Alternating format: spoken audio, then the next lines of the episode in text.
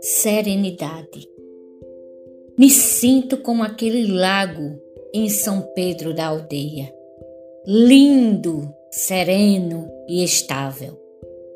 Nos encontramos um dia, uma região tão linda, intensa como as águas que alimentam os pescadores, que de lá administram as dores, matam a fome e arrancam risos em seus pequenos barcos. Pescam a vida todo dia e voltam para os amores que escolheram amar. A vida é um poema para quem sabe, com a caneta, estirar as letras no papel.